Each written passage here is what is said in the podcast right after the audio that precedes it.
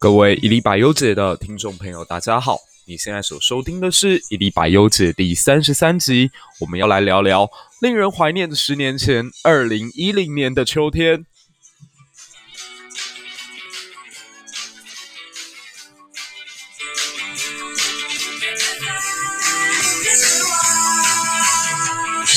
好久没有要录一期特别篇了，那今天因为一个很特别的机会，然后让我突然间想到，原来十年前的现在是公式正在上映他们在毕业前一天爆炸的日子。然后我觉得经过了十年的岁月，重新回过头再来看这部剧，还是觉得很神。所以今天就在这样的一个特殊的情况之下来跟大家分享一下这部剧，还有自己的十七岁。那二零一零年的十月，其实那个时候的世界也跟现在一样不安，很动荡。虽然没有美国总统大选的问题，但是那年的一月份，欧洲发生了所谓的债务危机。那当时出现一个名词叫“欧猪五国”，就是 PIGS，意大利，然后葡萄牙、西班牙跟希腊，还有爱尔兰，都陷入严重的国债危机。然后再来，是不是也是那一年发生了茉莉花革命？就是让脸书忽然之间影响力变得很高，因为中东的一起自焚事件，导致整个阿拉伯世界发生非常严重的这个流血革命，推翻了许许多多独裁长达几十年以上的政权。然后当时也是整个呃主流社会左派。极为崛起的时代，因为奥巴马当选了，然后全球都在讨论政治正确的这个话题。那当时大家都很乐观，觉得如果脸书继续推行的话，一定可以瓦解掉更多的独裁政权。结果好像是隔年吧，中国就把脸书给禁掉，把 Google 给禁掉。他们发现这些东西可能会不利于他们中共继续在他们的国土上的统治。然后现在十年。过后回过头来看，觉得很讽刺是，脸书跟推特在前几天因为呃《纽约邮报》在发表对于拜登不利的一些消息，竟然就把他们这些账号都给封了。那包括我自己的。脸书粉砖其实也深受其害，因为我们在前几期曾经表态过，说在这次总统大选当中，我们会选择比较支持川普。那我甚至把川普的照片都有放在粉砖，然后很明显的在那几天，呃，我们粉砖刚创立的时候，浏览次数都还有破千。可就在放了川普照片之后的隔天，我们开始在聊《红楼梦》系列第二段贾瑞的部分。忽然间，整个触及率剩下一天一百六十几个人，我都傻了。那二零一零年还有一件事情，就是当年度的诺贝尔和平奖是颁发给刘晓波，那刘晓波也成为第一位最后没有办法到亲自现场领奖，还病死于狱中的呃人权斗士。然后那一年的一月份，iPad 刚上市，我记得我身边有一个朋友也是第一批拿到 iPad，然后常常会带来学校，嗯，让大家觉得很羡慕又嫉妒这样。那同时那一年，中国也成为全球最大的贸易国度，它甚至一度数字都超越美国了。呃，有一大堆会计事务所甚至做出一个预估，是二零一八年。中国就会成为世界上最大的经济体，所以我记得我们小的时候，特别在高中这个阶段的氛围很特别，就是很多人都寄望未来于中国。然后国际上还发生的大事有，翁山苏姬应该也是二零一零年被放出来的，就是缅甸的这一位后来的女性领袖。然后英国的大帅哥卡麦隆当上了首相。然后我自己最喜欢的球队杨基在前一年夺冠。哦，不过说起来很讽刺的是，杨基从那一年夺冠之后到现在已经整整十年，从此之后与世界大赛好像都沾不太上边。然后，二零一零年应该也是一个我呃花非常多时间开始在看电影的转折。呃，那一年看了《王者之声》，看了《全面启动》，哇，这两部后来在当年奥斯卡可以说是横扫一大堆奖项。那我当然是最喜欢《全面启动》喽。那段时间觉得里奥纳多等于是神片的保证，包括他前一年拍的《隔离岛》跟《全面启动》都让我反复看了不下数十次。那《王者之声》也很有趣哦，就是他在讲。英国国王乔治六世如何去克服自己的口疾，在二次世界大战的至暗时刻里面，带领英国人民走向胜利的终点。然后那一年台湾电影，嗯，这印象就比较薄弱了。我现在勉强要讲的话，大概只想得到，呃，那年的年初，钮承泽的《艋舺》横扫了我们高中的每一个同学的心中，这样子，就是印象里头那个一三小，我只知道一起非常非常洗脑。诶，也是在那一年，我第一次接触到中国的。这么多电影，因为那一年自己下载了风铃网还是什么吧，反正就是一个可以每天看，嗯，二零一零年版高希希拍的《三国演义》，然后又可以去看一些国外的电影，这样。那其中我印象最深刻的是当时姜文导演的《让子弹飞》，哇，这简直就是那个年代的神片。从此让我深深爱上姜文、葛优跟周润发这个黄金三角的组合，然后里头一大堆台词，真的会在我们平常一直用。什么师爷，你给我翻译翻译，翻译翻译，什么叫他妈的惊喜？那也因为这个原因，后来几乎自己就变成了姜文的铁粉。那葛优的话嘞，哎，葛优其实我应该很早很早就在看他的电影了，从一开始的《活着》到后来的《霸王别姬》，然后到更中间一点，他曾经拍过一部非常被批评的，好像也是陈陈凯歌的作品嘛，还是谁？呃，叫《夜宴》。但是我自己很喜欢夜宴呢，因为夜宴就是东方版的哈姆雷特，我是特别喜欢那一部剧。但是它好像当年在市场反应的不太好。来扯远了，那让子弹飞，它的架设背景是在北洋军阀时代的中国。那这部剧它对于当下中国的社会情境，甚至是整个人类社会所遇到的困境，都有一个很不错的，表面上看是诙谐，但实际上非常凄凉的这种。嘲讽。那台剧的部分呢？嗯，我觉得他们在毕业前一天爆炸，简直就可以跟《让子弹飞》跟《全面启动》某种程度上面，在那个时代，在我的心里是并列一样伟大的作品。之所以这么讲，是因为我觉得自己刚好那一年也准备要高三毕业了，所以。剧名叫《他们在毕业前一天爆炸》，是以一个已经走出青春期的人角度，重新去回顾自己的高中所拍出来的一部作品。可对我们当下来讲，我们就是局中人，我们就是剧中人，剧中的每一个人都有可能就是我身边谁谁谁的投射。那其实说真的，这一部剧的演员当年应该呃演技都不太好，口条也不太行，所以你会发现他们表达上面非常的生硬。常常有好几幕剧，你都会看了之后不觉得突然间很尴尬，怎么会这样子？怎么他这个时候的表情这么的不自然？应该要流畅一点啊！但是我事后再想一想，觉得高中生之间的互动的确跟那部片比较像，就是这么的生涩。他们其实内心满满都是感受，但是他们要表达出来，往往会用一种最拙劣的方法。拙劣到不像九把刀拍的电影说这么的酣畅淋漓，然后表达的时候这么的可爱、可怜、可恨。其实没有，他们有的时候就是木头一般，然后讲出一句话完全不合时宜，但他们也不太会阅读空气，也不太会挑选场合，就跟这部剧里面一样。然后那个时候被季培慧的美完全震撼到，就这世界上怎么会有一个长得这么好看的女生？大概要到后来认识了徐伟宁，然后看到了张荣荣之后，我才觉得季培慧没有那么让我激动。好啦，肤浅的聊完演员带给我的颜值上面的冲击之后，呃，我觉得这部剧它反映出来的是年轻人的纯真与大人世界的严重断裂，就是。当中每一个小孩都自己觉得自己很成熟，都觉得自己已经足够了。可是，在大人面前，他们就什么都不懂。那他们真的什么都不懂吗？嗯，某种程度上真的是，因为他们的世界所接触到的，他们才刚要踏出到这个社会黑暗的那个角落而已。可大人却已经在那个黑暗的。染缸当中已经不知道沉浸了多少年，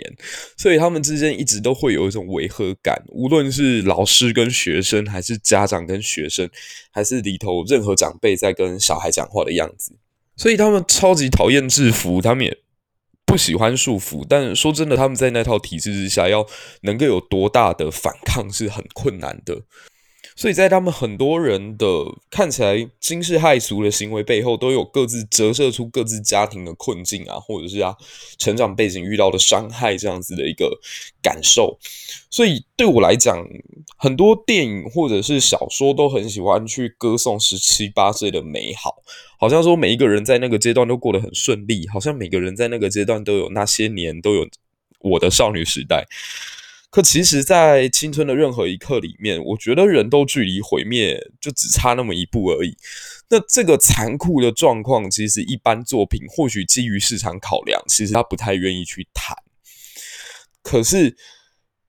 他们在毕业前那一天爆炸，我觉得超级勇敢。他就是等于直球对决，告诉大家说：“嘿，面对现实吧，你的青春才没有过得那么顺，你的小孩才没有过得那么幸福，你就是在。”影片当中那么失败的家长，你就是在影片当中那么无所事事的学生，你们通通都有问题。这个社会架构之所以扭曲成这个样子，每个人都要负责任。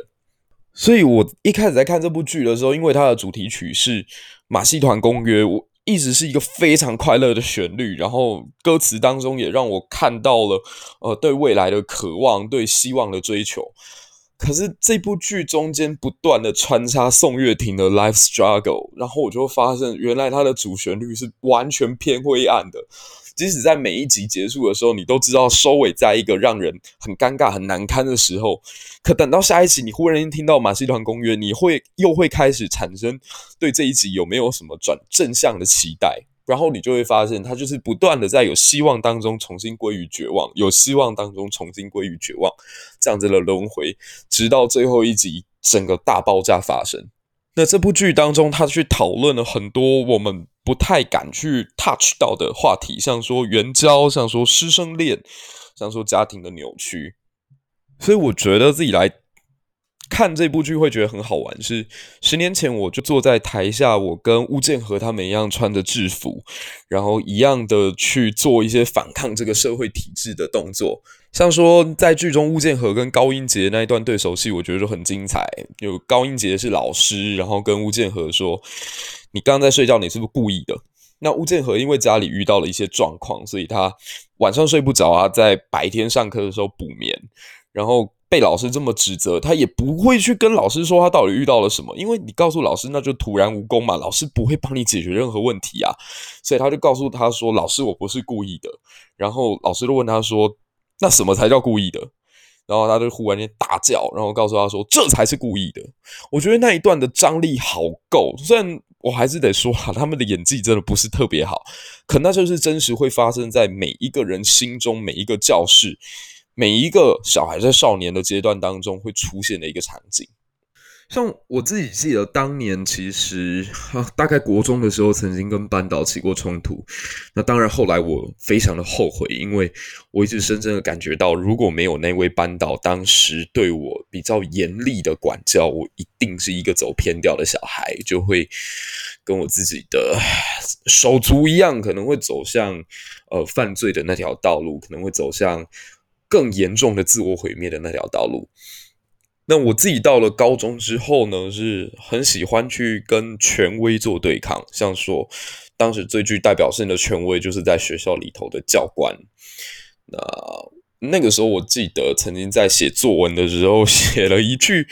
这个军人不挺身到战场上，大丈夫当带三尺之剑，立不世之功。”这好像太史慈讲的吧？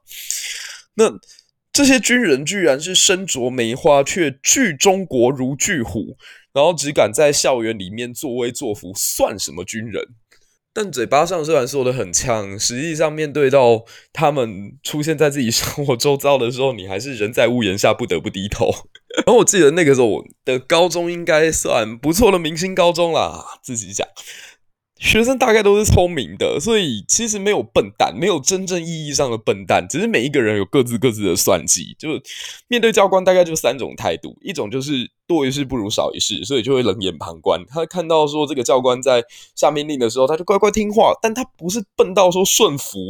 可他就透过这个过程当中，他就是不去跟这个体制对抗。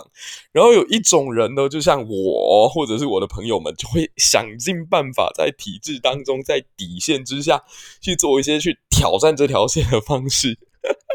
像我印象最深刻的是，有一次我非常不满我们的主任教官，他为了希望能够升迁，为了讨好那些从教育局下来的官员，所以就在所谓交通安全周里面，把我们全校贴满交通号志。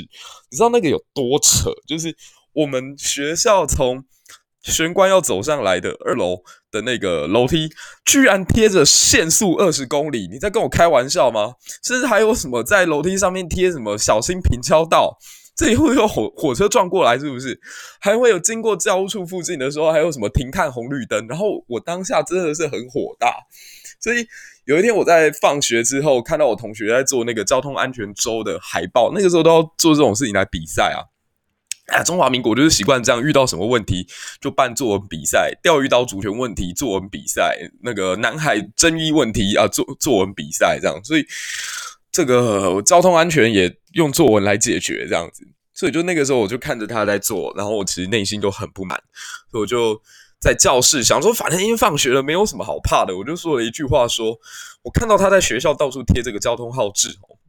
我就会想到会到处留印记的东西哦。除了狗以外，唯全语教官耳。然后说起来真的很尴尬，因为那个时候其主任教官就在我们教室旁边，所以我讲完这个会到处留记号痕迹者为全语教官耳。忽然间听到那个教官的，他们不是通常会穿那种比较厚的那种鞋子，然后非常气冲冲的走过我们教室旁边的那个脚步声。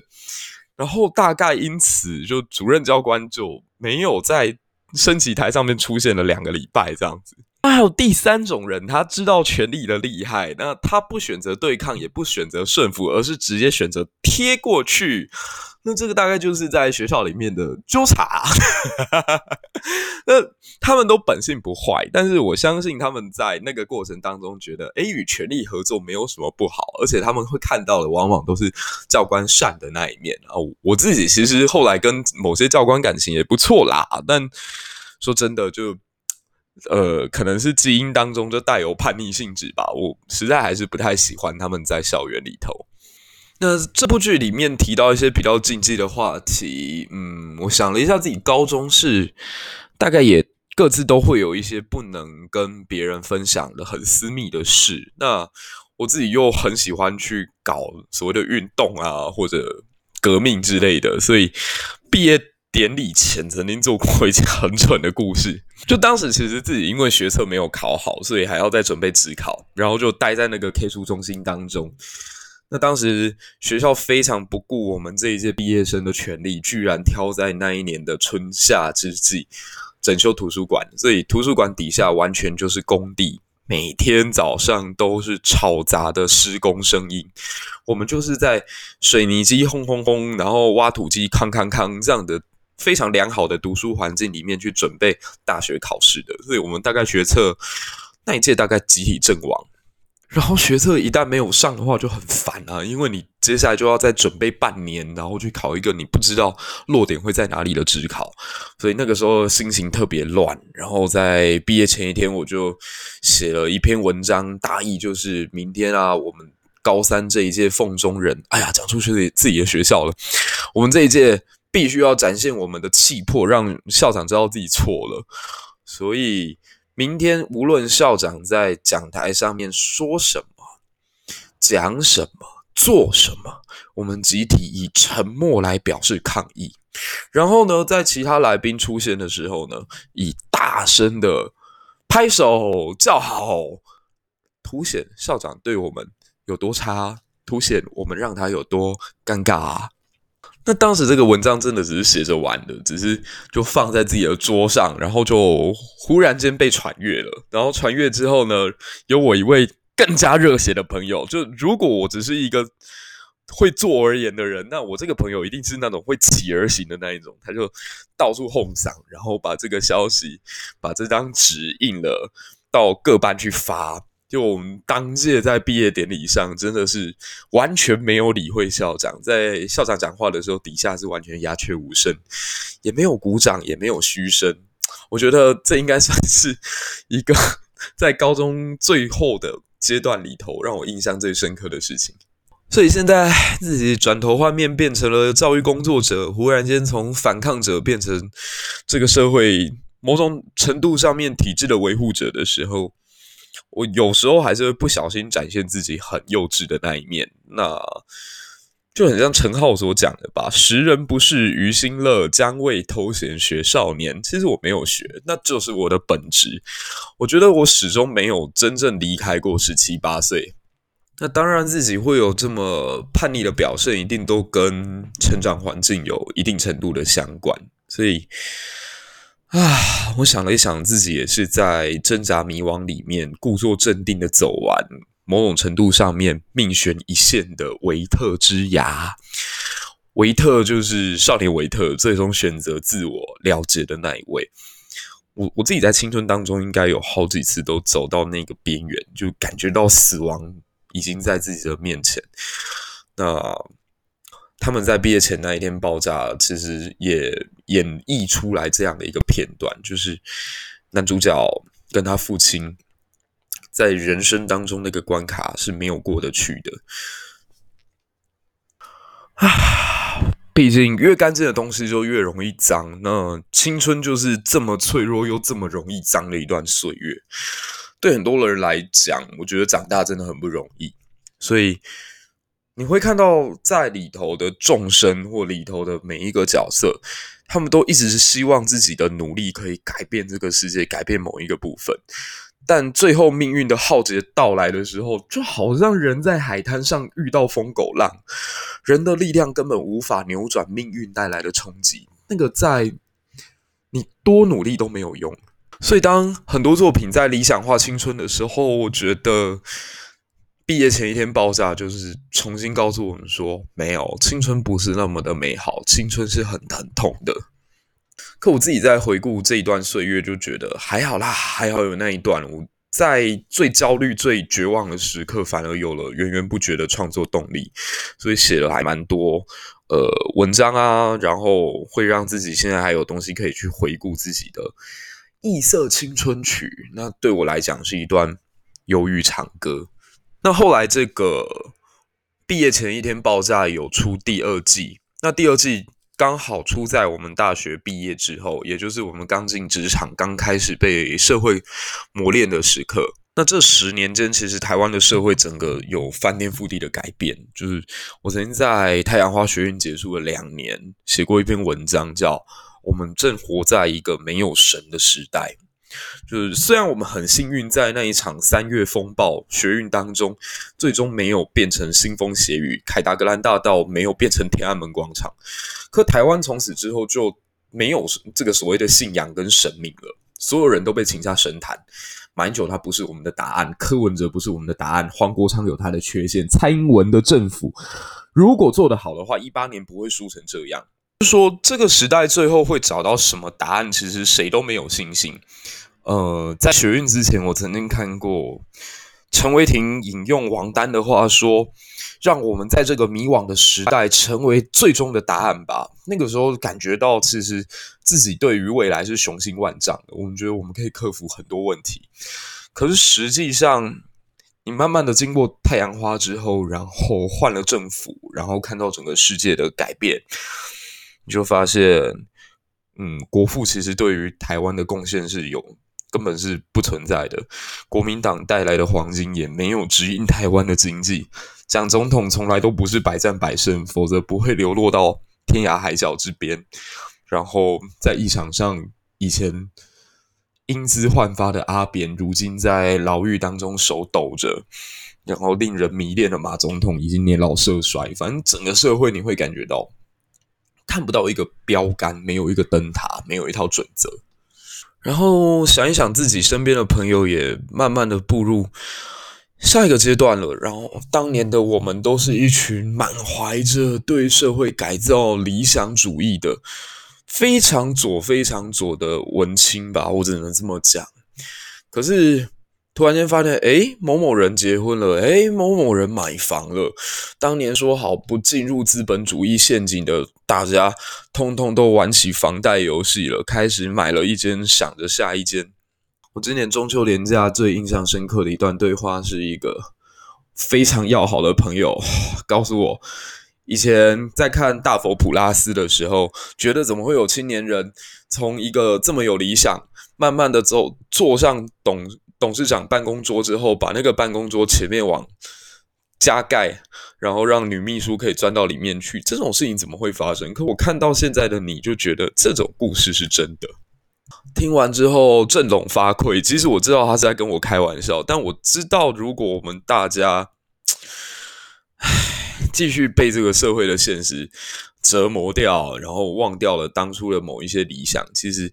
我们并不会创造一个更美好的世界跟更美好的未来。我们只是在重复着上一代犯过的错误，然后制造新的问题，再留给下一代，制造更多的仇恨、更多的不公平、更多社会上的争端。给我们的孩子，所以前几期我虽然表态我非常支持川普，我是绝对的右派主义，我在目前全世界反中的大浪潮当中是属于极为保守的右派，但